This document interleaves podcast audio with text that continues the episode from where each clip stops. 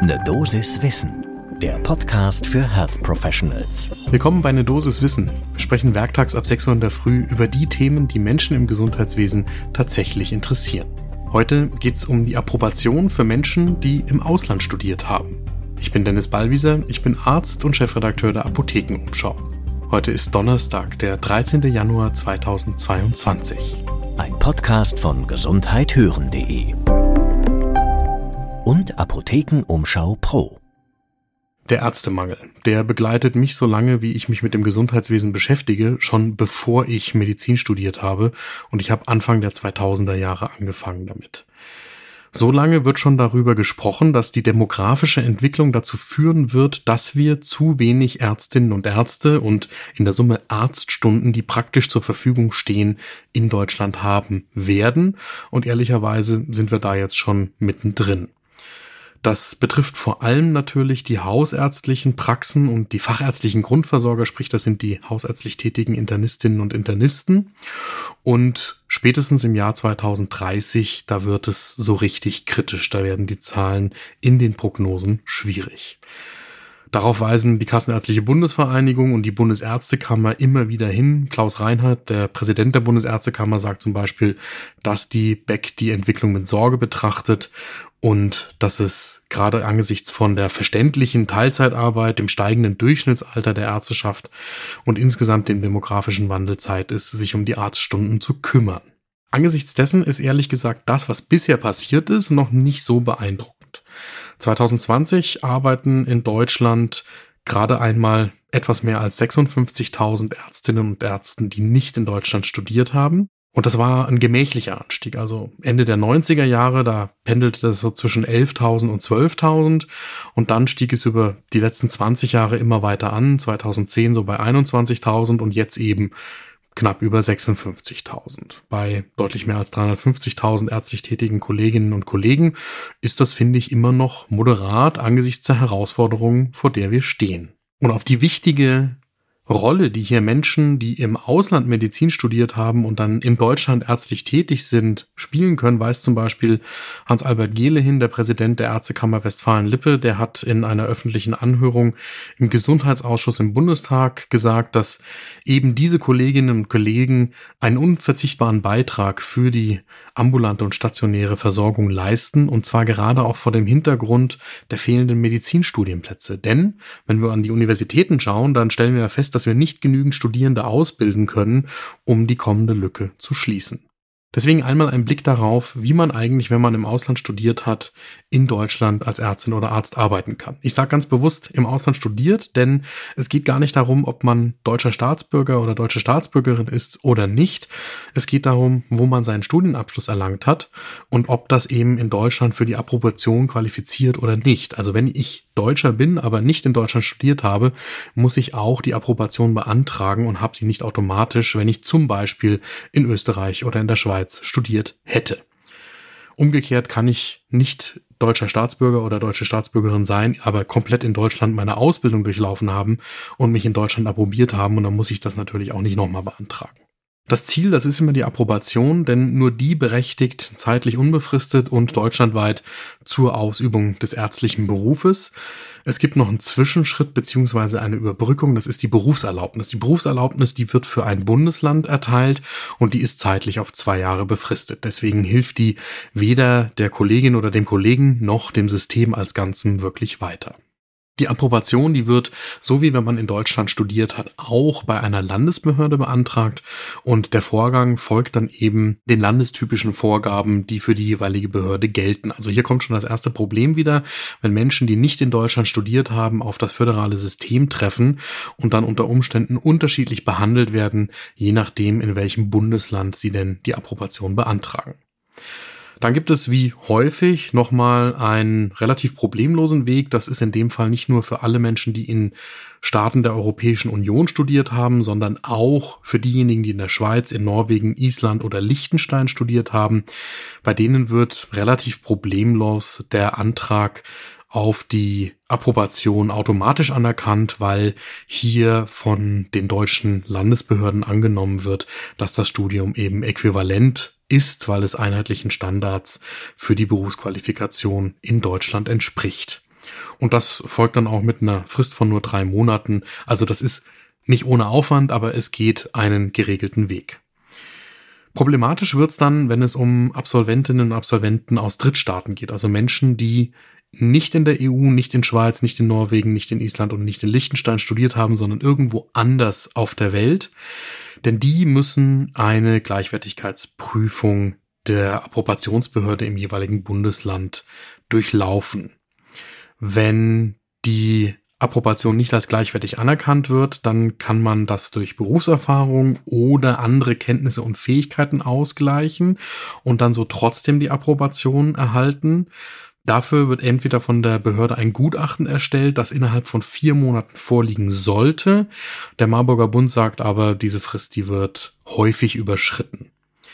Wenn die Approbationsbehörde dann zu dem Schluss kommt, dass der Abschluss nicht gleichwertig ist mit der deutschen Approbation, dann muss man eine Kenntnisprüfung ablegen. Die Kenntnisprüfung, die kostet Geld und müsste theoretisch innerhalb von sechs Monaten nach einer Entscheidung, dass eine solche Kenntnisprüfung notwendig ist, angeboten werden. Aber auch da sagt der Marburger Bund wieder, die Frist, die wird häufig nicht eingehalten. Ruth Wichmann, die leitet beim Marburger Bund das Ausländerreferat sagt zum Beispiel in der Ärztezeitung, nicht selten müsse auf eine solche Prüfung ein Jahr oder länger gewartet werden. Und das ist gerade wieder angesichts der Tatsache, dass wir ja in Deutschland davon profitieren würden, wenn möglichst viele tatsächlich qualifizierte Kolleginnen und Kollegen, die nicht in Deutschland studiert haben, hier die Arbeit aufnehmen könnten. Ehrlich gesagt unverständlich, warum es da nicht einen einfachen, zügigen und man wagt ja kaum davon zu träumen, vielleicht sogar bundesweit einheitlichen Weg zur Approbation geben könnte. Außerdem kostet das Ganze eben auch Zeit und Geld und außerdem müssen die Dokumente entsprechend beschafft und übersetzt werden und das kann nochmal Verzögerungen bringen. Dann kommt noch dazu, dass die Lösung über ein Gutachten laut der Bundesagentur für Arbeit wohl eher theoretisch ist. Also weil seit 2016, solange gibt's diese Gutachterstelle, offensichtlich geworden ist, dass häufig eben tatsächlich eine Kenntnisprüfung abgelegt werden muss, was dann wiederum dazu führt, dass viele Menschen, die nicht in Deutschland Medizin studiert haben, auf die Gleichwertigkeitsprüfung direkt verzichten und sofort die Kenntnisprüfung machen. Das zeigt sich zum Beispiel im Jahr 2019, wo nur noch einer von fünf Bewerberinnen oder Bewerbern die Gleichwertigkeit überhaupt durch ein Gutachten nachgewiesen hat. Wie funktioniert dann so eine Kenntnisprüfung? Das kann man sich ungefähr so vorstellen wie das letzte Staatsexamen für die Menschen, die in Deutschland Medizin studiert haben. Das heißt, es ist eine mündlich-praktische Prüfung mit Patientenvorstellung, wobei der Schwerpunkt hier auf der Inneren und der Chirurgie liegt. Und das macht man nicht nebenbei, sondern darauf muss man sich vorbereiten. Darauf weisen alle, die das kennen, hin. Also mit einer guten theoretischen Vorbereitung kann man die Prüfung bestehen und dafür hat man drei Versuche. Außerdem geht es dann noch um die Sprachkenntnisse. Das ist jetzt für Menschen, die in der deutschsprachigen Schweiz, in Österreich oder in Liechtenstein ausgebildet sind, vermutlich kein Problem. Aber für alle anderen, die in einer anderen Sprache studiert haben, kann das tatsächlich eine Hürde sein, wenn sie nicht zufällig Deutsche sind, die auch muttersprachlich Deutsch sprechen und halt einfach nur im Ausland die Ausbildung durchlaufen haben. Ansonsten muss in den Bundesländern für die Approbation ein Sprachniveau allgemein auf dem Level B2 nachgewiesen werden und in der Fachsprache auf dem Level C1. Das heißt fachkundige Sprachkenntnisse. Und wenn man jetzt äh, jemanden hört, der solche Prüfungen auch abnimmt, Karl Breu, Facharzt für öffentliches Gesundheitswesen und Fachsprachenprüfer bei der Bayerischen Landesärztekammer, dann sagt er, naja, so dieses Bestehen für, mit dem Sprachniveau C1, das ist schon anspruchsvoll und fast muttersprachlich. Er glaubt zum Beispiel nicht, dass man dieses Niveau ohne professionelle Hilfe erreichen kann. Und sagt weiter, in der Regel bräuchten die Prüflinge so etwa ein Jahr Vorbereitungszeit und das Wichtigste, und das finde ich wieder interessant, das ist eben, dass die Kolleginnen und Kollegen sich einerseits natürlich in Deutschland aufhalten und die deutsche Sprache sprechen und lesen und aber am besten eben auch schon in die Klinik hineinschnuppern. Sprich, da kann natürlich die Berufserlaubnis, die zeitlich befristete, helfen, wenn man schon in Deutschland mit Berufserlaubnis in einem Bundesland maximal zwei Jahre tätig sein kann und tatsächlich in der glücklichen Lage ist, diese Zeit zu nutzen, um sich auf die Approbation entsprechend vorzubereiten. Das Gute an der Prüfung ist, die kann man so häufig wiederholen, wie man muss.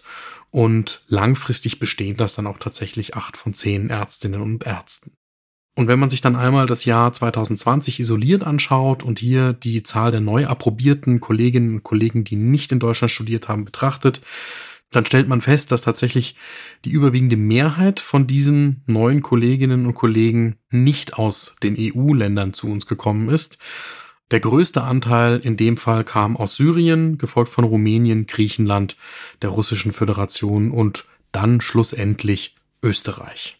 So, das sollte jetzt einmal einen Überblick geben angesichts der Thematik, die da auf uns zukommt. Und was ich mitnehme als Fazit ist, dass ich es interessant finde, dass hier wieder ein Problem seit mindestens zwei Jahrzehnten erkannt ist, sich auch viele zumindest einig sind, dass ohne ein Hinzukommen von Ärztinnen und Ärzten, die nicht in Deutschland ausgebildet worden sind, unser System kaum weiter bestehen kann und dass es trotzdem offensichtlich keine konzertierte Aktion gibt, keinen bundesweiten Plan und auch kein wirklich einladendes System für Menschen, die aus anderen Ländern zu uns kommen wollen, um hier zu arbeiten, das unsere Probleme irgendwie leichter zu lösen machen würde. Denn in Wahrheit natürlich ist es für viele Kolleginnen und Kollegen, die nicht in Deutschland studiert haben, attraktiv in Deutschland zu arbeiten. Auf der anderen Seite sind wir aber in Deutschland darauf angewiesen, dass möglichst viele motivierte, gut ausgebildete und engagierte Ärztinnen und Ärzte zu uns kommen und bereit sind eben hier ihre ärztliche Tätigkeit aufzunehmen, statt in anderen Nationen. Und ich glaube, da könnten wir wirklich einen besseren Job machen, um das zu einem einladenden System zu machen. Wir werden das Thema natürlich bei eine Dosis Wissen weiter verfolgen. Und damit zu einer positiven Nachricht zum Schluss. Kroko, das ist die krankenhausbasierte Online-Befragung zur Covid-19-Impfung. Und da geht es eben um die Impfung der Menschen, die in Krankenhäusern arbeiten. Da gab es jetzt die dritte Erhebungswelle zwischen Mitte Oktober und Mitte November 2021. 16.000 Kolleginnen und Kollegen in den Krankenhäusern sind befragt worden aus allen Berufsgruppen. Und die schöne Nachricht ist, 92 Prozent derjenigen, die sich da haben befragen lassen, sind vollständig geimpft und auch zu dem Zeitpunkt 16 Prozent bereits geboostert. Das setzt doch nochmal einen anderen Fokus auf die Diskussion darüber, wie viele Menschen im Gesundheitswesen gegen Covid-19 geimpft sind. Wenn Ihnen diese Folge eine Dosis Wissen gefallen hat, dann klicken Sie doch bei Apple Podcasts auf die drei Punkte und auf Folgen und erzählen Sie einer Kollegin oder einem Kollegen, dass wir werktags ab 6 Uhr in der Früh spannende Nachrichten für alle Menschen im Gesundheitswesen haben. Ein Podcast von gesundheithören.de und Apothekenumschau Pro.